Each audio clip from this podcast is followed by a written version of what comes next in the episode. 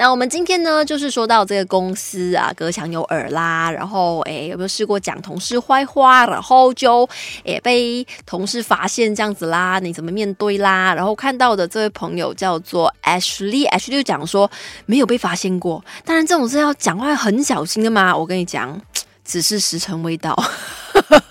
Gossip 这件事情哈，讲坏话这件事情哈，如果是事实的话，OK 不要紧；如果不是的话，是有捏造成分的话哦，真的，我跟你讲，唉，小心啦，不不讲那么多。总之是不是事实，不要乱讲就对了。另外有这位朋友啊，关，如果在说这同事的坏话被撞见或者听见的话，真的不要慌张，要淡定嘞。